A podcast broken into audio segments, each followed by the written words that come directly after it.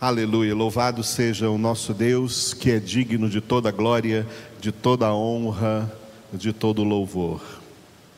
Na nossa primeira congregação nesse fim de semana, nós vamos começar lendo o terceiro capítulo da primeira epístola de Paulo aos Tessalonicenses. Primeira Tessalonicenses, capítulo de número 3 e a palavra de Deus entra agora na sua vida, entra na sua casa e começa operando em você tudo aquilo que o Senhor vê que você necessita. Deus não opera em nós de acordo com a nossa lógica humana, de acordo com aquilo que nós achamos que Ele deveria operar na nossa vida. Não, Deus opera em nossa vida do jeito que Ele vê que é necessário operar para o cumprimento de cada propósito que Ele tem para conosco. Assim é o agir do nosso Deus na vida de cada pessoa, de cada ser humano e, em particular, na vida de cada um dos seus filhos e filhas. Portanto, receba a palavra de Deus. Primeira Epístola de Paulo aos Tessalonicenses, capítulo 3. Vamos ler juntos. Pelo que, não podendo suportar mais o cuidado por vós, pareceu-nos bem ficar sozinhos em Atenas. E enviamos nosso irmão Timóteo, ministro de Deus no Evangelho de Cristo, para, em benefício da vossa fé, confirmar-vos e exortar-vos, a fim de que ninguém se inquiete com estas tribulações, porque vós mesmos sabeis que estamos designados para isto.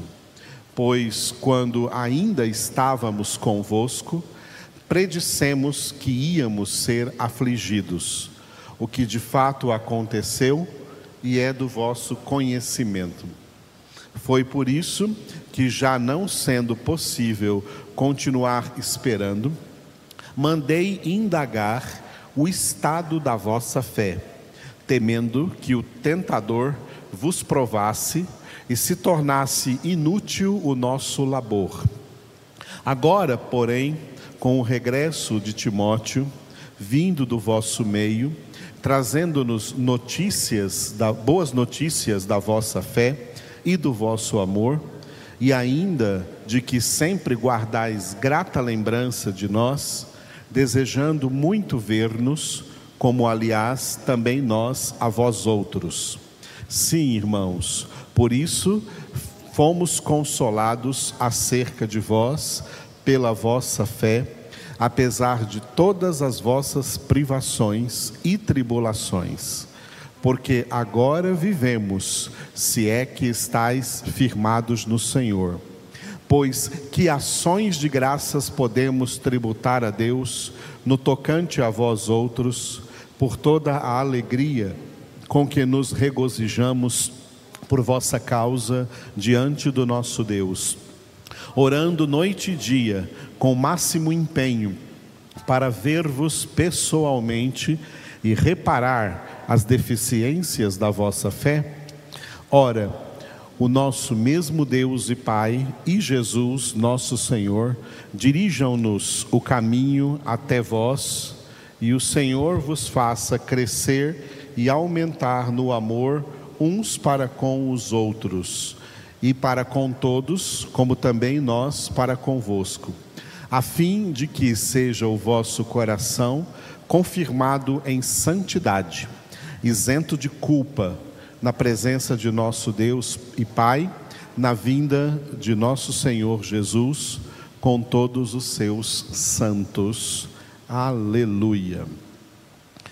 Durante a leitura destes poucos versículos, né, 13 versículos deste capítulo 3 de 1 Tessalonicenses, você pode perceber que a palavra-chave deste versículo, desculpe, a palavra-chave deste capítulo é a fé.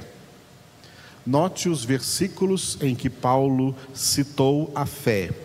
Primeiro, o primeiro versículo em que ele citou a fé foi o versículo 2. E enviamos nosso irmão Timóteo, ministro de Deus no Evangelho de Cristo, para em benefício da vossa fé, confirmar-vos e exortar-vos. Depois você vê a fé sendo citada no versículo 5 versículo 6 e versículo 7. Nesses três versículos, 5, 6 e 7. Foi por isso que, já não me sendo possível continuar esperando, mandei indagar o estado da vossa fé, temendo que o tentador vos provasse e se tornasse inútil o nosso labor. Agora, porém, com o regresso de Timóteo vindo do vosso meio, trazendo-nos boas notícias da vossa fé e do vosso amor, e ainda de que sempre guardais grata lembrança de nós, desejando muito ver-nos, como aliás também nós a vós outros. Sim, irmãos, por isso fomos consolados acerca de vós pela vossa fé, apesar de todas as nossas privações e tribulações. E agora o versículo 10 onde unido com o 9 é uma pergunta que o apóstolo Paulo faz: Pois que ações de graças podemos tributar a Deus no tocante a vós outros, por toda alegria com que nos regozijamos por vossa causa diante do nosso Deus, orando noite e dia, com máximo empenho, para vos ver pessoalmente e reparar as deficiências da vossa fé?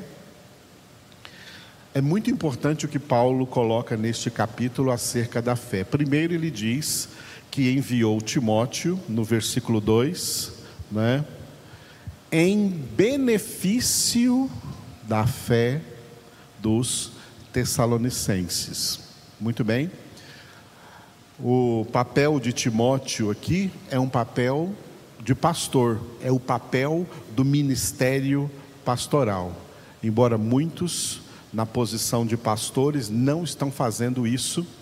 Esse é o papel do ministério pastoral frente à igreja de Cristo Jesus, frente a todos os crentes. É trabalhar em benefício da fé de todos os crentes. Esse trabalho é necessário. Nós não só recebemos de Deus o dom da fé, nós também temos que desenvolver esse dom, manter esse dom, trabalhar esse dom, porque tem pessoas que chegam até mesmo a perder esse dom. Então, isso é muito importante.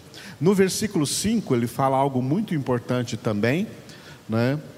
Ele pede para, através de Timóteo, indagar o estado da vossa fé. Ou seja, essa seria uma pergunta ideal. Hoje, no dia de hoje, no momento em que você está vivendo, nas circunstâncias em que você está vivendo, qual é o estado da sua fé? A sua fé se mantém pura em Cristo Jesus ou ela já se misturou com coisas que não poderiam se misturar com essa fé, porque isso acontece, tá? Tem muita gente misturando a fé genuína evangélica que recebeu de Deus, crenças, heresias, doutrinas falsas, rituais que Jesus não aprova e chamando também tudo isso de fé. Tem muita fé por aí que já foi misturada e está agora impura. O estado dessa fé não é bom diante de Deus.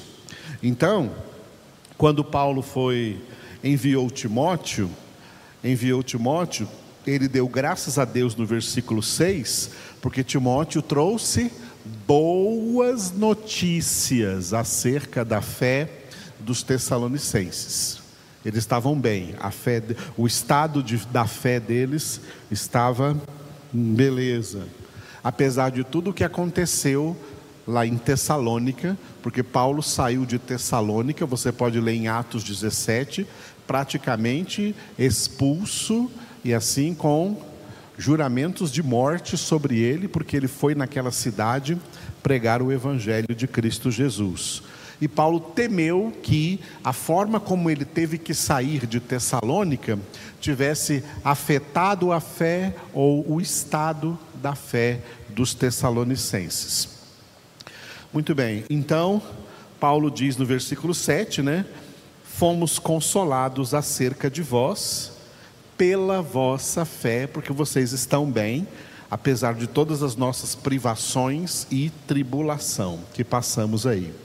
No entanto, ele termina este parágrafo, que vai até o versículo 10, versículos 9 e 10, fazendo essa pergunta, né, na qual ele termina no versículo 10 assim, ó, orando, que nós estamos fazendo é orando noite e dia, com máximo empenho, para vos ver pessoalmente e reparar as deficiências da vossa fé.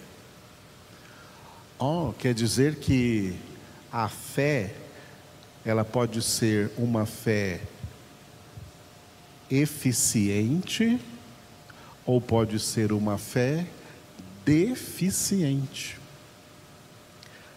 Nós precisamos avaliar o nosso verdadeiro estado, o estado da nossa fé cristã, como está a nossa fé em Cristo Jesus e observar bem se não há deficiências nessa fé, porque essas deficiências têm obrigatoriamente que ser corrigidas. Deus não quer nenhum de seus filhos deficientes na fé.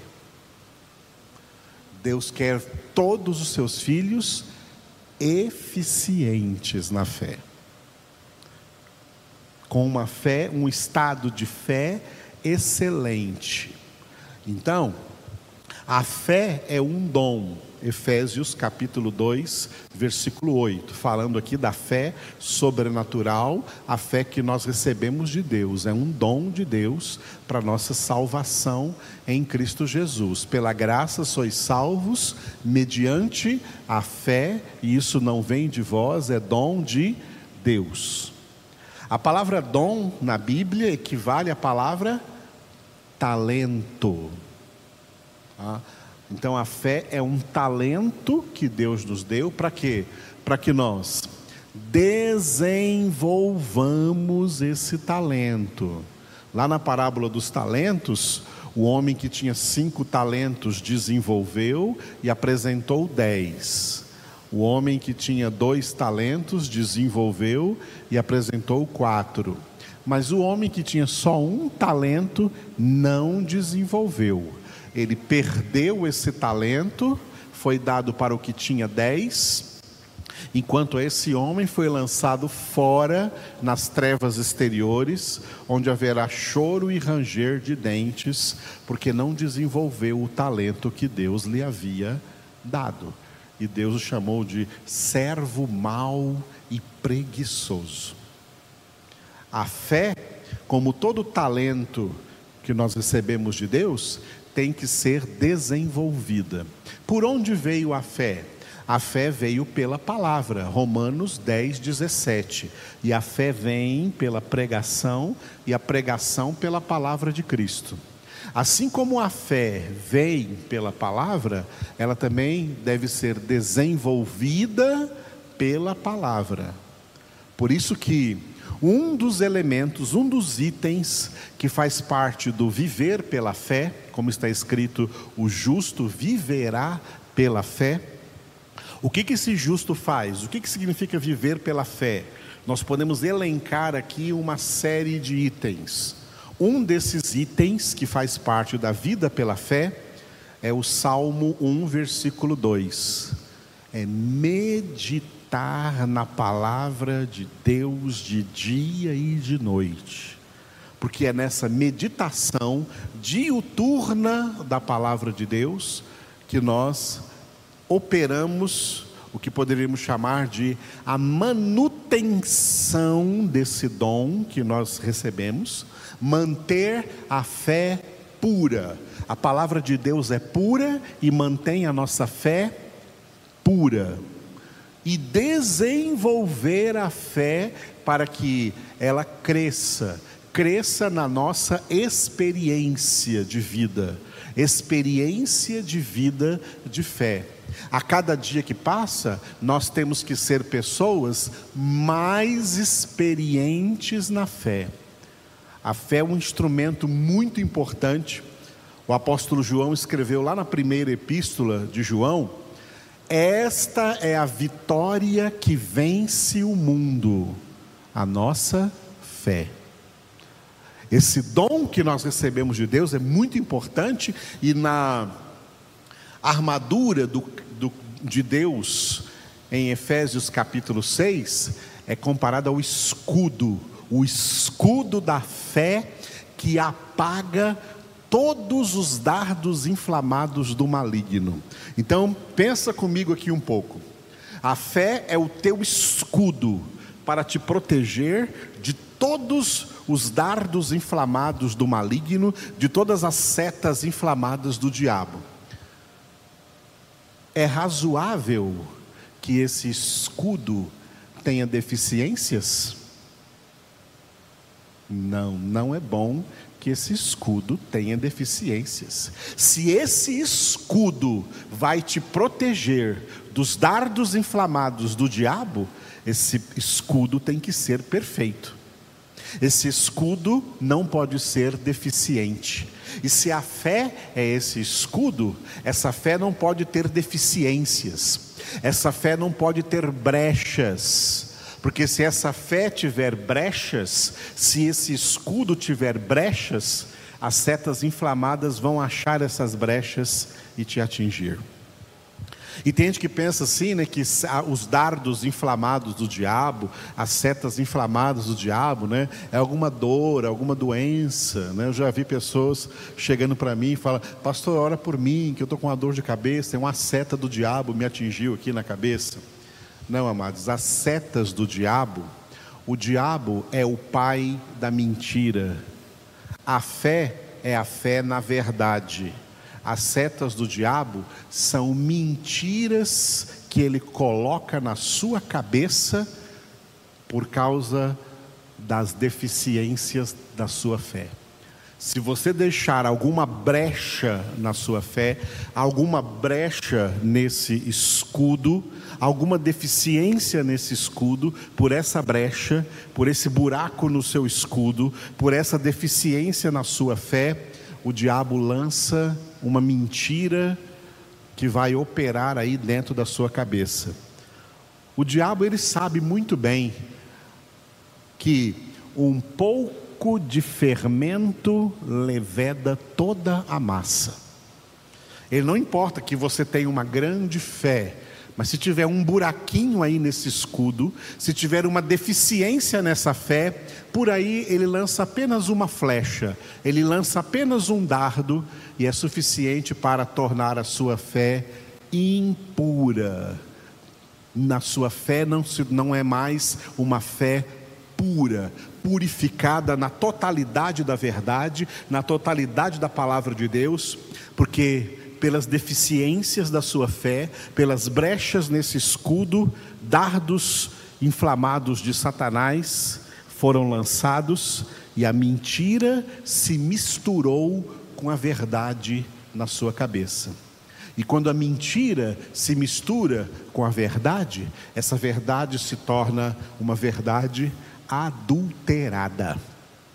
O que acontece se você for num posto de gasolina e colocarem no seu carro uma gasolina adulterada? Vai quebrar o seu carro, ele não vai andar, vai estragar, vai fundir o seu motor. A gasolina adulterada é uma gasolina misturada com alguma coisa que não devia estar lá. A mesma coisa Paulo disse em Romanos 1,16: o Evangelho é o poder de Deus para a salvação de todo aquele que crê. Mas se esse Evangelho for adulterado, esse Evangelho é a verdade. É Jesus Cristo, eu sou o caminho, a verdade e a vida. Se esse evangelho for adulterado por alguma mentira, e ela só entra pelas brechas, ela só entra pelas deficiências da vossa fé, ela só entra, só entra pelas deficiências do escudo da fé. O escudo não pode ter deficiência, não pode ter brecha, porque é isso que o inimigo procura em um escudo.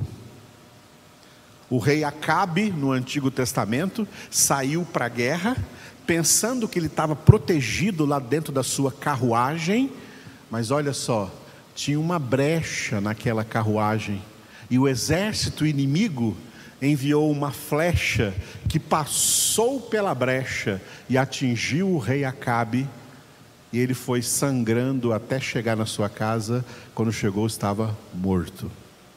A flecha achou uma brecha. O diabo só precisa achar uma brecha, uma deficiência na sua fé.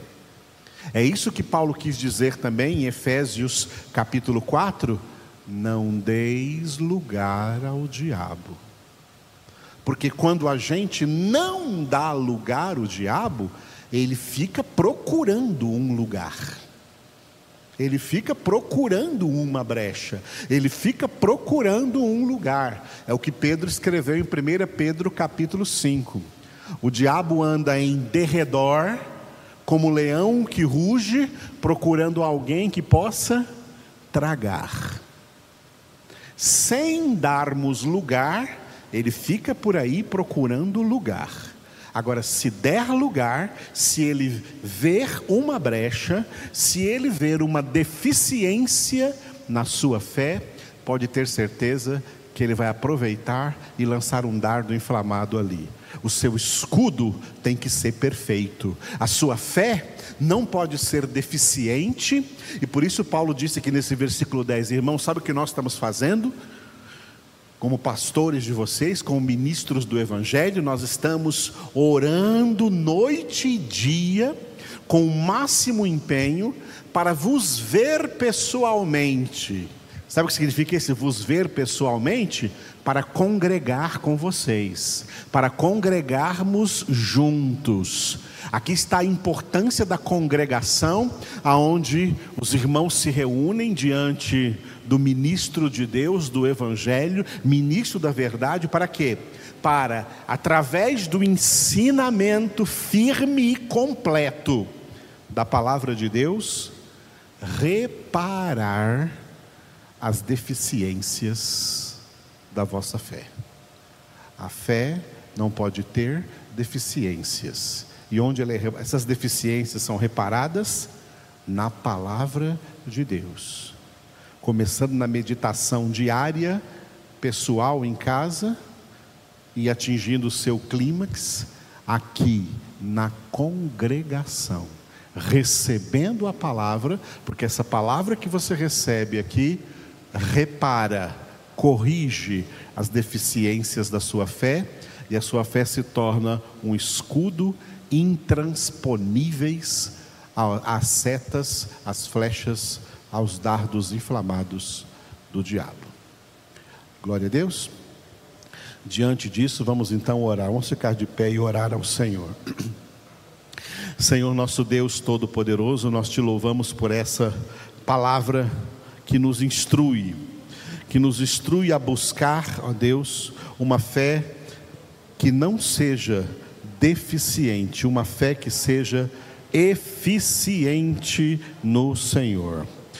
Repara, Senhor, agora pela tua palavra, pela tua verdade, as deficiências da fé de todos os meus irmãos que estão aqui presentes ou que estão à, à, distância recebendo essa palavra, aqueles que receberão essa palavra, porque nós entendemos por essa palavra que o Senhor não quer que nós tenhamos uma fé deficiente, o Senhor quer que nós tenhamos uma fé eficiente, porque está escrito que sem fé é impossível agradar ao Senhor. Nós cremos em Ti, Senhor, porque já recebemos de Ti o dom da fé. Mas queremos que esta fé seja mantida, que essa fé seja pura, que essa fé seja edificada na palavra, que essa fé seja fortalecida na palavra do Senhor fortaleça nossas vidas, fortaleça nossos corações e continua guiando-nos em toda a palavra, em toda a verdade.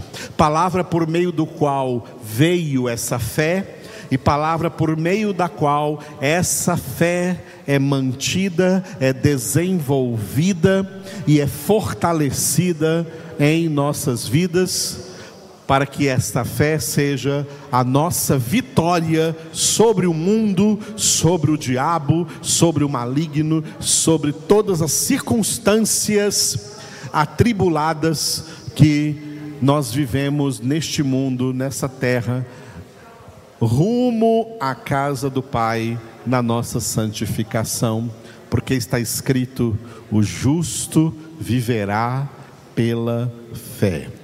Te adoramos, ó Deus, em nome de Jesus. Amém.